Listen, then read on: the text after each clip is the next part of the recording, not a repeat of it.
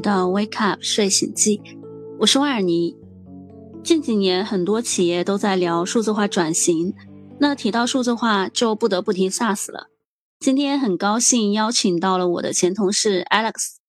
Alex 是一位看 To B 方向的资深投资人，欢迎 Alex，先跟大家打个招呼吧。嗨，大家好，我是 Alex。呃，我之前的话是做了有快十年时间的投资，看过消费，看过医疗服务，最近这几年其实是都在看 SaaS 相关的一些呃方向。好的，那相信很多小伙伴对 SaaS 行业也很感兴趣，所以今天我们先邀请 Alex 做给大家做一个小小的科普，什么是 SaaS？可不可以给我们先简单介绍一下？嗯，SaaS 本身的话，其实从它的英语来源就是 Software as a Service，它其实就是把软件当做产品或者当做一个服务来卖。其实这个原因的话，是以前大家其实是在七八十年代，当然像在美国上第一波信息系统的时候，主要都是上一些比如像 ERP 啊或者财税相关的系，都是要去找一些工程师或者是 IT 人员进行一个系统的定制化开发。这个的话，前期的资本投入会非常大。那随着呃信息技术的一个发展，啊，软件的标准化程度会越来越高。就目前当 SaaS 来说的话，其实就是把呃一个软件产品当做一个订阅制的一个服务来进行一个对外的售卖。那这举个例子来说的话，其实就是我们以前大家比方就拿吃饭来举例吧，就是 SaaS，大家平常自己在家里做饭来说的话，其实就是一个 ice。就 IaaS 的话，其实就是 instrument as a service，就是就基础设施，就什么事情都要我自己来搞啊，我要自己去买菜，我自己要切菜，后来我要做菜。那 Pass 来说的话，就像我们现在从疫情疫情这几年，大家开始越来越多的可能吃到一些那个快手菜，就是我去超市买一些半成品来说，我就可以在家里来说，我不需要去做前期的呃买菜或者是一个前期的一个菜品的准备工作。我只需要放到微波炉里面，或者是放到烤箱里面去做一个半成品的一个制作。从 SaaS 来说的话，它更像是我们现在每天可能在用的，像饿了么这种，就是我点一个外卖，后来是是一个成品来送到我的面前，我直接进行一个呃使用，或者是满足我的一个呃，是对于吃饭的一个需求。OK，所以我们把这种服务称为云服务。那云服务也可以分为 IaaS、PaaS 还有 SaaS 层。，as 是厨房的话，那 PaaS 就是厨房里面的一些锅碗瓢盆啊、炊具。SaaS 的话就可以是外包一个成熟的厨师来给你做菜。所以 SaaS 产品是怎样被应用在我们的企业服务当中的呢？我觉得这对几方来说吧，对于呃需求方来说，就对于使用方来说，也就是我们的企业主。其实他用了 SaaS 之后啊，他其实是可以把自己的一些呃前期的研发费用和这种资本性的支出都变成费用化的支出。那其实就是我不需要再去招那么多的 IT 的研发人员，根据我的需求去帮我去定制一套我的想要的一个系统。后来，而且的话，我是只要付一些相对来说，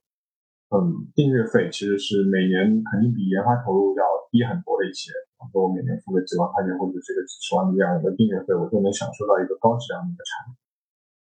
那对于供给方来说，其实就是对于 SaaS 公司来说，我觉得它也非常有，呃，是一个产业分工的一个必然必然产物。这个原因或者这个说法的话，其实就是类似于像科斯定理，就根据企业的这个管理边界和企业的管理成本之间，它会有一个 trade off。这个 trade off 会。让企业去把自己规模不经济的业务去有外包的一个需求，或者是去找第三方服务的一个需求。OK，所以 SaaS 产品其实是呃让企业通过一种订阅的模式去按需求使用和付费。其实从一定意义上来讲，它是降低了企业主的一些数字化转型的门槛。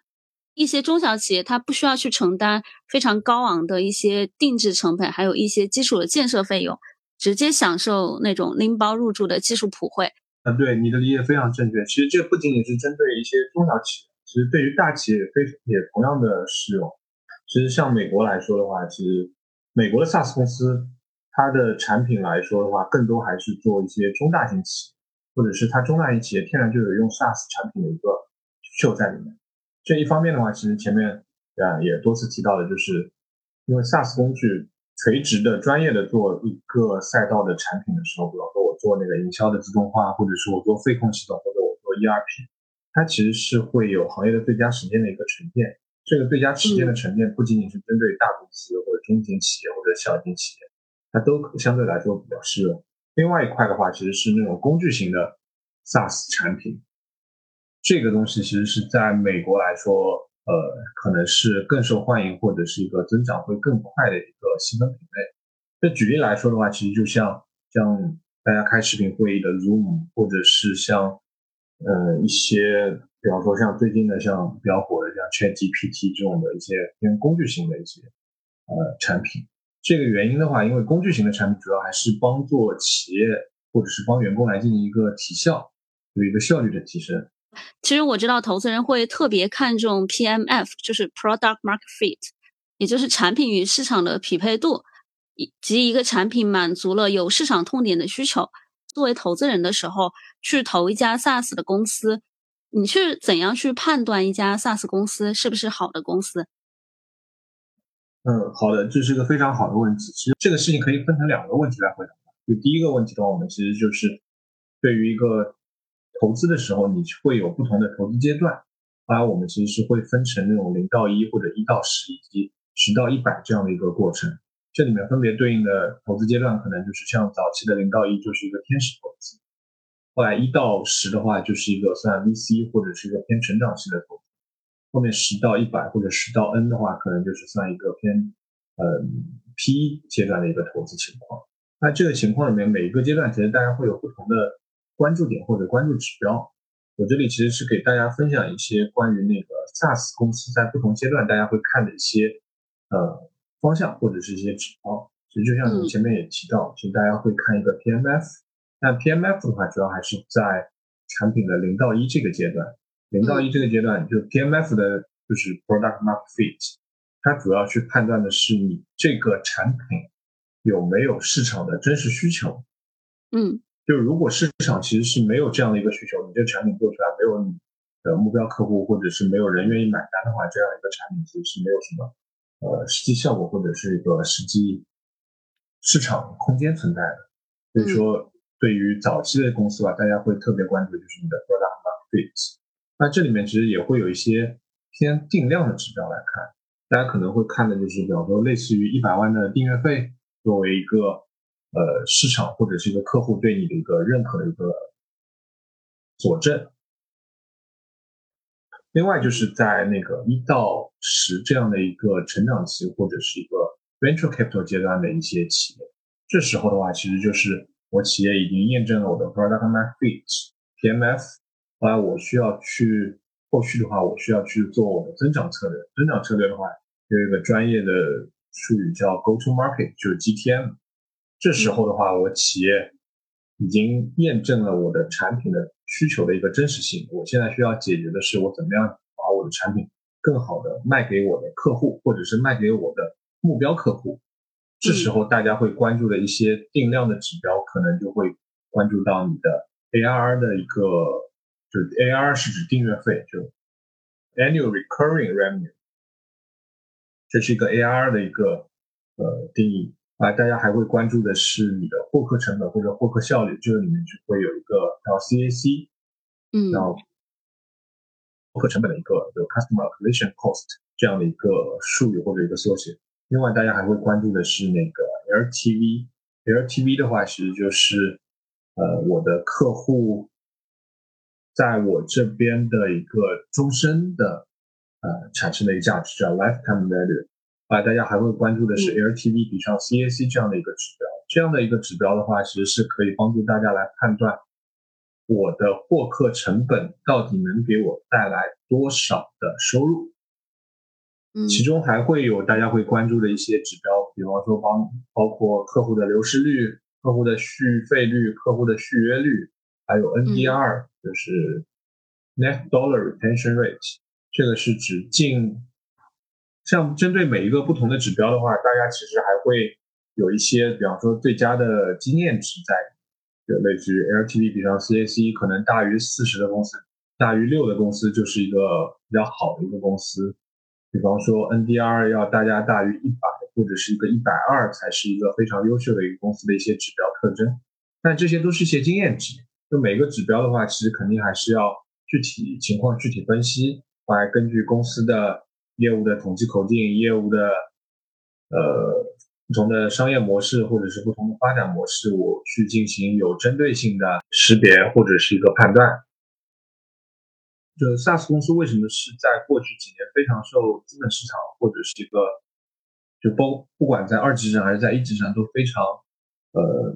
吸引人的一个概念，或者是在去年之前，其实是包括在美国，在中国，其实是所有的投资人都非常关注的一个事情。因为这个 SaaS 本身的这个商业模式是非常有吸引力的，因为它是高度符合复利增长的一个商业模式。呃，因为我只需我只要自己投入研发去做好我的产品，我把我的产品卖给我的客户。客户就可以给我付订阅费，我只要我的产品不断的迭代升级，能够满足客户的需求，客户会持续的用我的产品。OK，对，所以说它其实是一个完全满足复利这样一个概念的一个商业模式。所以说它，只要是一家好的好的 SaaS 公司，理论上来说，我只需要把我的钱不断的投入到我的。研发后来之后，我再去扩展我一些我的新客户，我就能够实现一个指数级的收入的一个增长情况。如果我哪怕我是去在营销上进行一个额外的投入，我只需要在研发上投入吧，我把我的老客户维护好了，那我其实也是可以每年保持一个基本稳定的一个，或者是基本不会下滑的一个收入情况。嗯，明白。所以其实，呃，从投资的视角来说，投资人特别看重 PMF，是是因为一个好的产品，它有时候可能是一种感觉，就是你会感觉到产品是被客户拉着走的，产品是能够直接帮客户解决问题。那所以这个时候，当一家公司找到了自己相匹配的 P PMF 高的公司的时候，它再加上比较好的销售的科学方法论。可能再加后期的服务，还有投放，可能的效果。啊，对。但其实对于早期公司来说，PMF 其实也是会有一些，呃，可能存在的一些陷阱或者是一些呃诱惑吧。就是怎么样界定到底是不是满足了 PMF？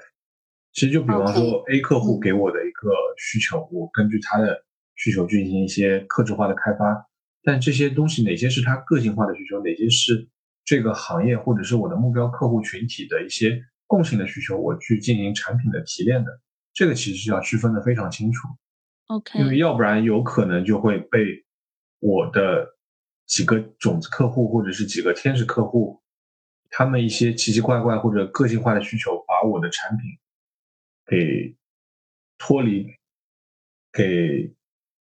带到陷阱里面去也是非常有可能的。所以，呃，在中国的话，是 SaaS 的产品都是一些非标定制吗？还是说它更偏向于定制化的一些产品？啊，这个其实是就理论上来说，SaaS 肯定是一个标准化的产品，嗯，对吧？这个东西其实就是我前面你也提到，其实就是一个开箱即用，或者是我一个拎包入住的一个情况。但是在中国来说，其实是会有很多企业，它会有自己个性化的需求。但个性化的需求其实是从 SaaS 公司或者产品经理的判断外，要去判断出来，它这个是目标客户或者是我的客户的个性化的需求，还是这个行业通用性的需求。如果是客户个性化的需求，我要去判断出来，这个需求是不是对我的产品迭代有帮助，还是。只是他个人或者是他的公司的企业的规章制度会产生这样的需求。如果是他自己个性化的需求，并没有什么通用性或者是一个普适性的价值在的话，那我肯定是不会被他拖累着，或者是牵着鼻子去做一些呃定制化开发的工作。OK，所以就是你刚刚说到的，可能会陷入一个 PMF 的陷阱，就因为客户可能会有一些各种定制化的需求，他没有办法做一个完全普适性的产品来给所有的公司试用。对，所以说这也是前面提到，就是像 SaaS 为什么能够成为一个标准的 SaaS，为什么能够成为一个呃复利的一个典型的行业，其实就是因为我卖标准的产品。这样，我的经济模型其实是非常健康的一个经济模型。嗯，明白。好的。对。那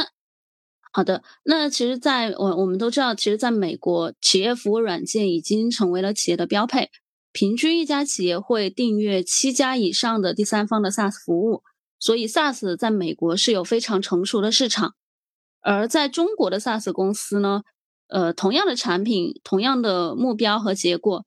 呃，大部分的企业是不愿意付费的，这也是目前中国创业者 SaaS 的一个难点。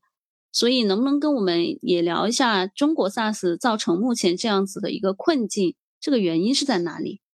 嗯，好的。前面其实我们也已经提到过一个呃主要的原因，就是中国的企业会有各种各样差异化或者个性化的需求。这个东西其实再往深层来看的话。可能又跟中美两地的经济发展非常相关。其实美国那边非常推崇职业经理人的呃企业文化或者是一个社会风气，就他们的职业经理人制度非常完善。但是在中国的话，现在来说还基本都是一代创始人在管理着企业，有一部分的民营企业可能是面临着二代接班的这样一个情况。所以说，在中国的话，就从企业管理的内部本身来说，其实就是非标的。嗯，不同的企业、不同的民营企业或者是国央企，它有自己各不同的规章制度，或者是内部的一些流程上的一些要求，所以说就会造成你的标准化产品去适配他们非标的内部流程是非常困难。OK，对，所以我觉得这就是为什么国内的 SaaS 公司相对美国来说，包括经济模型、包括发展状况、包括资本市场的呃现状来说，都会。落后很多的一个原因，那另外一个原因的话，其实是我觉得可以是从工具性的 SaaS 来，呃，一些分享或者是一些呃观点或者一些看法。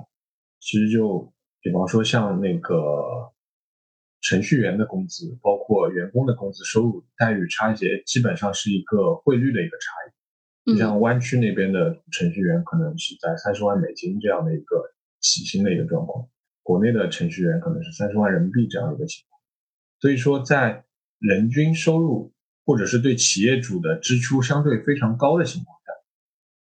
他会有天然的采购一些提效的工具，去帮自己高成本的员工去提高自己工作效率的动机存在。嗯，但是中国因为人力成本相对还比较低，所以说。中国现在让企业主或者是让让老板来给我们买一些呃起效的工具，显然是不太现实的。OK，所以我觉得就归根到底，中美两地的 SaaS 的区别，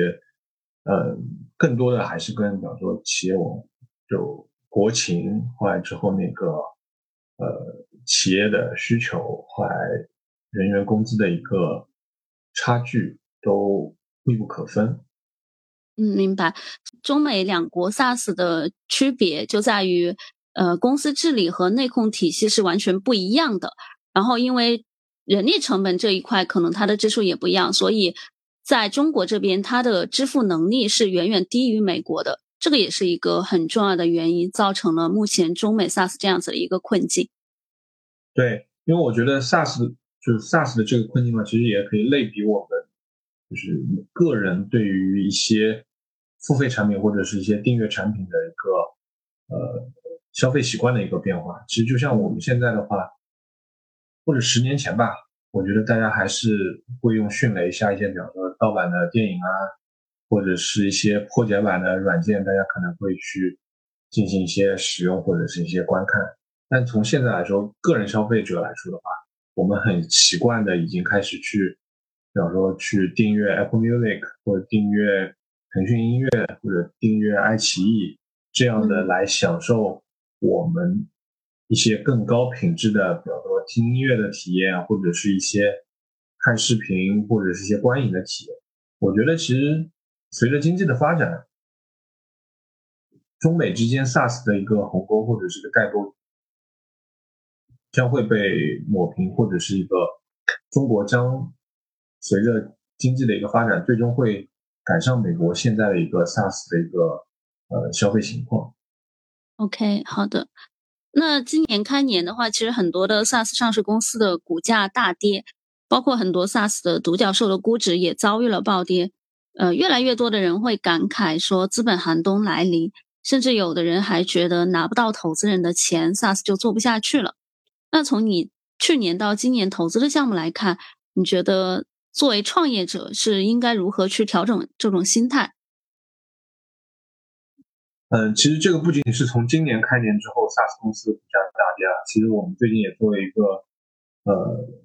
研究，或者是内部也做了一些分享。我们其实是看到，在呃去年从二零二二年年初到现在的话，很多 SaaS 公司基本上都是腰斩的一个情况。来，那 SaaS 公司的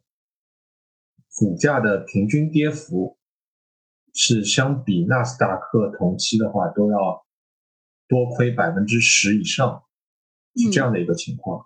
那我觉得这个根本原因的话是，当然这是个多方面的原因。我觉得很大的一个原因的话，也是因为美国一直处于一个加息的呃状况。因为 SaaS 公司前面提到，它是一个对现金流非常敏感的一个商业模式。那这其中的话，因为加息会造成的无风险利率的一个上升，会从投资人角度上，他会看。现金流的折现会对 SaaS 公司的估值会非常敏感，嗯，所以说这也是造成他们股价大跌的一个原因。另外的话，我觉得也是一个偏回归理性的一个情况，因为以前 SaaS 公司，特别是在那个疫情期间，北美的一些居家办公或者是一些线上办公的情况，造成了 SaaS 的渗透率的一个或者 SaaS 企业的业务的一个非常快速的一个增长。所以说这也是一个估值回调的一个过程，但对于国内来说的话，嗯，情况就相对我觉得会更复杂一点，因为美国的那些原因其实是对中国的 SaaS 公司的发展或者估值都是会产生一些负面的影响，因为以前中国的 SaaS 公司基本上都是对标的美国的公司来进行一个故事阐述或者是一个业务模式的发展，但是前面我们也提到，就是中美两地的国情的区别和。中国的 SaaS 公司是否是真的 SaaS 公司？这样的一些质疑已经越来越被更多的人进行讨论。嗯，对，所以说我是觉得国内的 SaaS 公司在目前或者接下来一段时间的日子也会相对会比较难过。这个原因也是因为中国很多的 SaaS 公司并不是标准的 SaaS 产品去进行一个交付。它有很多的定制化开发，或者是一个叫二开的过程在里面。嗯，这样的过程中的话，其实对于 SaaS 公司的创始人来说，或者创业者来说，我觉得一方面还是想，肯定是想尽快的能够寻找到外部投资人的一些现金的一些支持。但如果是找不到的情况下，或者是不管找不找得到的情况下，我觉得。呃，对于创始人来说，他非常要要修内功，或者是要从内部做起，更多的是需要保证自己的一个健康的一个现金流，或者是要保证自己的一个更好的一个获客效率，或者是一个交付效率，要保证自己在经济环境不好，或者是在融资环境不好的情况下还能活下去，因为这也是我最近会对我。我们我的一些被投企业，或者是我们的一些合作呃创业者会说的，就是现在的情况下，但是活得久才会活得好。哎，对，其实我们也一直在说，包括我也会看到一些呃投资人都会对创业者有一个就给到一个建议，就是说希望创业者能够实事求是的、诚实的面对自己。因为前些年的时候，国内的创业者其实特别喜欢是以规模论英雄的，就哪个公司的收入高，那它就是优秀的公司。那怎么做到规模？其实，在一些 VC 的加持的情况下，可能创业者的路径就是不断的扩大它的销售，然后通过它的销售来维持增长。所以这种增长可能也是你前面说的，它可能是一种低质量的增长。对，这就是前几年中国 SaaS 公司其实是经历了一些疯狂或者是野蛮式的增长之后，在去年开始会显现出的一些弊端。因为以前的话，对标的美国公司的估值都很高，啊，估值倍数也给的很高，所以说投资人的话更关注的是。收入或者是一个新签合同额的一个增长，根本就不去管企业的一个现金流或者是一个产品的标准化程度的一个情况。OK，所以其实创业者应该是要停止一些无序的扩张，还有去杜绝一些虚假的繁荣。那追究到这个 责任身上，我是觉得那是不是投资人其实也也有很大一定程度上的责任？也除了创业者自己做产品以外。还有甲方这边对 SaaS 产品的需求，那另外一部分就是投资人这一块，其实也有很大的责任。呃，对，这话其实也没有错，因为其实，在潮水退去后才知道谁在裸泳所以我觉得现在其实从事后来说，大家要做一个比方说价值投资者，或者是要做一个理性的投资者，这些其实都是也可能是一个偏马后炮的一个情况。但是我觉得从商业实质本身来说的话，专注做产品的，自己做的产品真的能给客户带来价值的，能够管好自己的现金流或者是企业的一个持久运营的企业，嗯，总归是能够长久胜出的。当然，作为投资人来说，投资这样的企业，最终肯定也是能够获得比较可观的一个财务回报的。嗯。是的，所以做大和做强是两码事。那企业可能更多的是需要去做做强，而不是只是单纯的追求规模的扩张。然后对创业者来说，他老老实实的做产品，可能才是他最好的路径。对，其实你这话的，其实其实你这个观点的话，其实在最近我也经常听到朋友跟我分享。嗯，现以前的话，大家可能更关注的就是我要做多大的业绩规模。其实现在大家更喜欢一个创业者或者是一家公司的话，是在一个比较细分的市场，嗯，我做到足够的市场地位，或者是我占据到足够多的 market share，而并不是说我希望在一个很大的可触达市场里面占据着一个小小的市场份额。OK，换句话说，就是我宁可一家 SaaS 公司的一个产品，它只有单一的产品，但是它在单一的产品里面做的很深很专。也不希望它其实是有非常丰富的产品矩阵，每个产品矩阵在自己所在的细分市场里面只占据一点点的市场份额，但是它可能加起来是一个更大的公司。其实现在市场上并不太喜欢后者这样的一个情况。OK，明白。那所以呃，因为你之前也是会看一些医疗还有消费类的赛道，那现在又在转投 SaaS 这一块。其实从两从这几个赛道比较下来，你自己的投资逻辑会不会有一些变化？呃，首我觉得首先这个问题也分成两点来回答吧。就是第一点是关于我个人，对；第二点的话是关于这个市场或者是一些周边朋友的一个情况。因为我这边之前会看的是消费、医疗服务还有 SaaS，其实这些相对来说虽然是不同的行业，但是本质上来说其实都是一个算账的事情。都是要去看一些它关键的一些指标和一些商业的经济模型或者单一的经济模型来进行一个运营效率或者是一个成长性的一个判断。所以我觉得从本质上来说还是比较类似的。当然，对于自己的话，其实是接触一个新的行业，肯定也是会有一些呃全新的一些挑战。另外一个点的话，其实是从市场上来说的话，因为。投资的赛道或者是热点其实是会轮动的。像我身边的朋友，有人看医疗之后再去看消费，再去看 SaaS，现在去看新能源，可能再去看新材料。这个的话，我觉得确实也是市场上现在存在的一些普遍现象吧。嗯，SaaS 行业其实是从一五年元年 SaaS 元年开始到现在，其实它。我反而觉得它是在逐渐的走向衰落，所以我不知道你这边的看法是什么样的。嗯，对，我觉得这个事情其实是在嗯，实际上或者是在小伙伴中间也大家会经常会有讨论的。对，比方像去年的话，会觉得投 SaaS 的和投消费的就凉凉了。但我觉得这个事情其实也是要有一个从长期主义的角度来看。嗯，首先消费和企业服务软件，包括企业的一个数字化升级改造，我觉得这是一个长期趋势，而且是一个不可逆的趋势。所以说这个赛道是永远会存在。基于这个前提假设之下的话，所以说我觉得，比方说消费或者是企业服务都是值得长期深耕的一些赛道。OK，好的，那很高兴今天能够邀请到 Alex 跟我们一起聊一聊 SaaS 这一块的投资。再次感谢 Alex，好，谢谢，谢谢二姨。